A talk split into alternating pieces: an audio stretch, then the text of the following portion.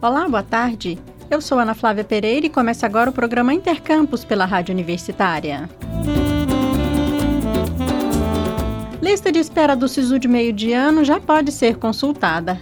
O resultado foi divulgado ontem pelo Ministério da Educação e o convocado pelo Sistema de Seleção Unificada 2023-2 deve ficar atento ao site da instituição de ensino para a qual foi aprovado, porque o período de matrícula já começa hoje em algumas dessas instituições. Para conferir o resultado da lista de espera, basta acessar o site acessounico.mec.gov.br. Lembrando que é de responsabilidade do estudante observar os prazos, procedimentos e documentos exigidos para a matrícula, inclusive horários e locais de atendimento definidos pelas instituições de ensino. Para sanar dúvidas, o Ministério da Educação disponibiliza um telefone com ligação gratuita. Anota aí o número: 0800 61 61 61. Repetindo: 0800 61 61 61.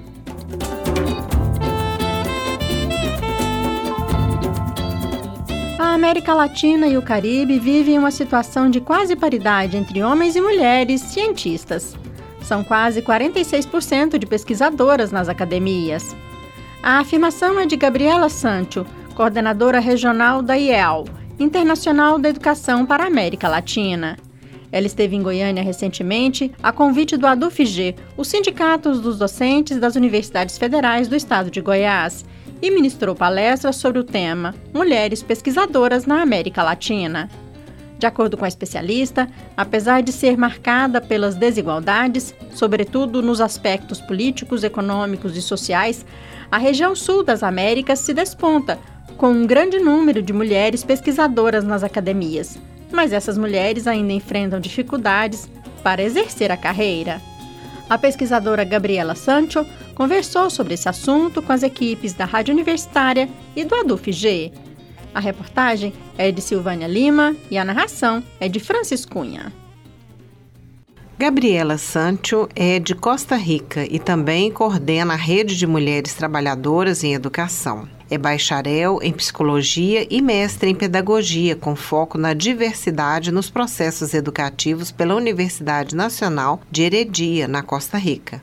Ela veio a Goiânia a convite do ADUFG, Sindicato dos Docentes das Universidades Federais de Goiás, para falar sobre os desafios das mulheres pesquisadoras da América Latina e ela é enfática ao dizer que há necessidade de políticas públicas mais fortes que atendam às necessidades de homens e mulheres que fazem ciência. Na oportunidade, eu, Silvânia Lima e o jornalista Vinícius Braga, da Assessoria de Comunicação do ADUFG, conversamos com ela sobre o assunto. Gabriela, de acordo com o relatório do British Council, em parceria com a Organização das Nações Unidas para a Educação, a ciência e a cultura da Unesco, as mulheres representam quase a metade, 46% do total de pesquisadores nos países da América Latina e do Caribe. Com isso, a região conquistou na última década a paridade de gênero na ciência. O que, que significa isso para a América Latina? Acredito que, para a América Latina, isso é um reflexo da sociedade, de um problema estrutural, que se reflete na área acadêmica, mas também na política e no fato de sermos a região mais desigual do mundo, em termos financeiros, sociais e políticos. Portanto, não me surpreende que nós, as mulheres, continuemos sendo a menor porcentagem de pessoas que pesquisam. Até se ouve falar por aí que nos levam em conta nas pesquisas como referências bibliográficas. E é este o ponto mais importante que quero frisar. Muitas pesquisas em várias áreas, posso falar de relações internacionais, que é o que eu tenho pesquisado, foram feitas e a maioria dos documentos referências e artigos que são mencionados nas teses ou nos cursos é de homens, mesmo havendo mulheres pesquisadoras e mulheres que publicam em toda a região. Então, obviamente, existe uma questão estrutural, existe uma questão curricular, mas também existe uma questão social e acadêmica. Temos de quebrar essas narrativas históricas, reconsiderar o currículo e reconsiderar as disciplinas. E os alunos devem reivindicar essa igualdade em termos acadêmicos. De lo contrário, seguir reproduzindo o sistema Eh, Caso contrário, continuaremos reproduzindo o sistema machista e patriarcal. Que país da América Latina em que as mulheres mais se despontam? E como está o Brasil neste cenário? Bom, sou da Costa Rica, América Central. Temos sim muitas referências de países, como a Argentina, que tem tido muita produção, muitas mulheres pesquisando, muita política nacional em termos de igualdade. E isso também se reflete na academia. Isso também tem muito a ver com o que eu falei antes. O Brasil também tem muita tradição em pesquisa. Nós temos muitos alunos que vêm para o Brasil estudar. Há muito intercâmbio. Acho que isso também tem a ver com esse investimento econômico e político que o atual presidente, também no passado, incentivou. Criou universidades públicas. Havia todo um investimento político e econômico para a educação e, obviamente, isso se reflete em pesquisa, produções científicas e tudo mais. Isso não quer dizer que Centroamérica não passe nada. Isso não quer dizer que não aconteça nada na América Central. Pelo contrário, eu apelo para que nos vejam na América Central, porque geralmente os olhos são todos para o Sul, onde há mais políticas, uma história política e acadêmica muito forte.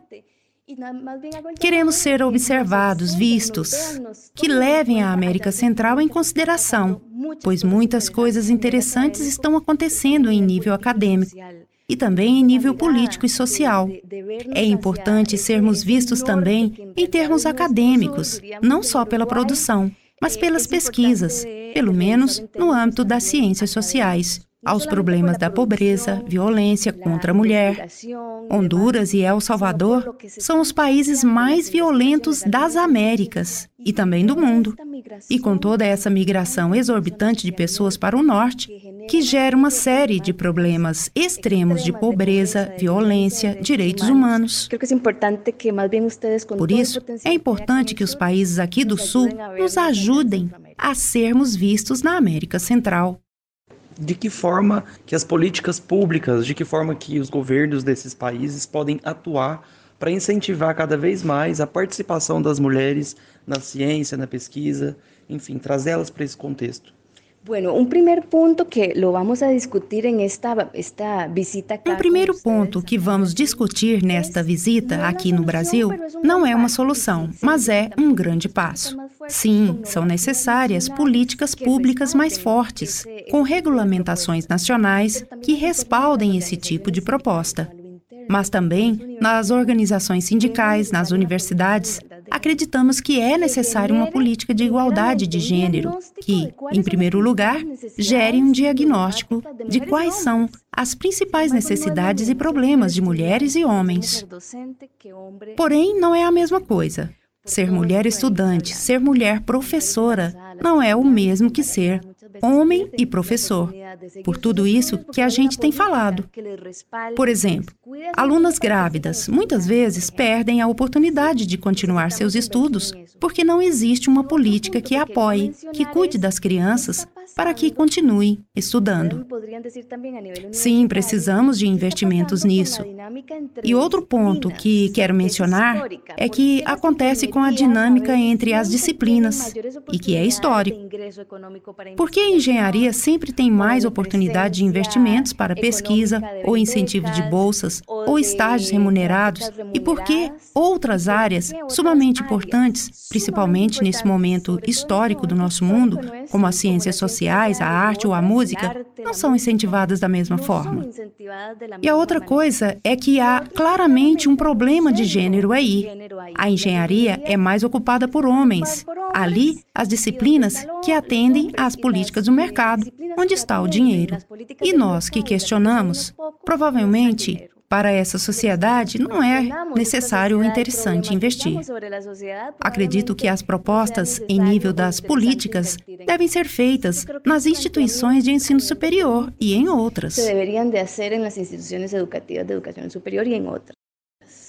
Gabriela, você chegou até a citar algumas dificuldades das mulheres, porque o fato de haver paridade não significa que não haja dificuldades, não hajam dificuldades a serem enfrentadas. Quais são as principais que as mulheres científicas enfrentam? Eu penso que é um pouco o que estamos falando, verdade? Eu acho que é um pouco disso que a gente está falando, né? Veja bem, as mulheres em geral e as mulheres que estudam e que aspiram ter cargos acadêmicos em universidades de educação pública têm situações muito parecidas. Muitas chegaram onde estão depois de uma série de dificuldades. O fato de ser mulher e querer ser mãe e ocupar papéis sociais obrigatoriamente instalados por uma razão histórica de gênero, nos faz continuar sendo mulheres cuidadoras de suas famílias, de filhos e de outras pessoas. E também quando ocupamos um cargo de poder ou decisão, o que é um grande passo, temos de enfrentar toda essa dinâmica masculina e androcêntrica e política, e muitas vezes atrapalha trabalhar na academia. Não é a mesma coisa, repito, ser uma mulher estudante, uma mulher professora nas universidades ou em algum espaço político dominado por um homem. E creio que é aqui que devemos reconsiderar outra forma de fazer política em nível acadêmico, porque temos de considerar que tudo isso de pessoal que acontece às mulheres é político. E politizar essa realidade para podermos, de repente, pensar nas diferenças de gênero que chegam a um ponto que provavelmente é como uma utopia, mas eu vejo isso real. de gênero que cheguem a um ponto em zero, que é como uma utopia provavelmente, mas eu sim lo veo real passo a passo. Agora, para finalizar a entrevista, eu gostaria que você falasse um pouco sobre esse instituto né, que você representa, IAO é Instituto de Educação. Sim, a Internacional de Educação para a América Latina é uma federação. Sim, a Internacional de Educação para a América Latina é uma federação mundial. Reúne mais de 32 milhões de professores de todo o mundo.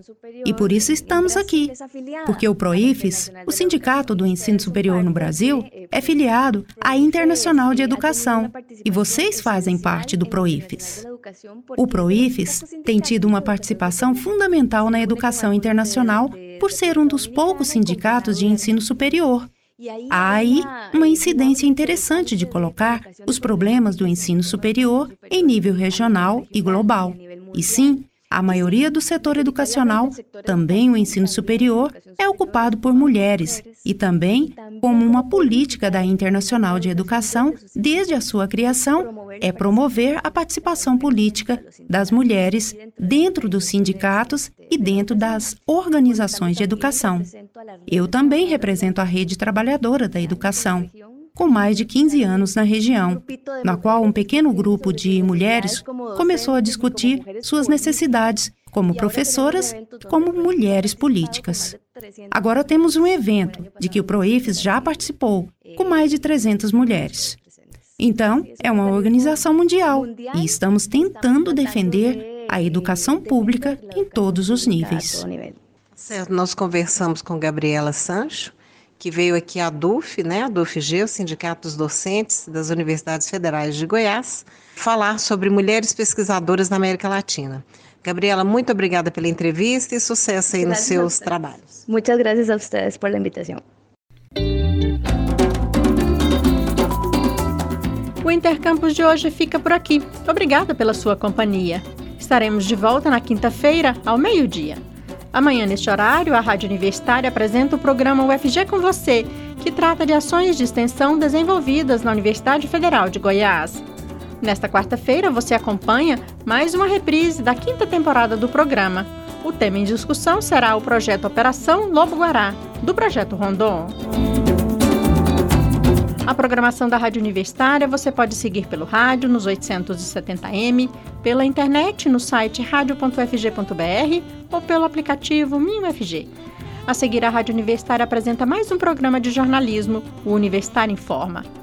Hoje, nos trabalhos técnicos, nós contamos com as colaborações de George Barbosa e Ana Cláudia Rezende. A todos e todas, obrigada pela audiência e até mais!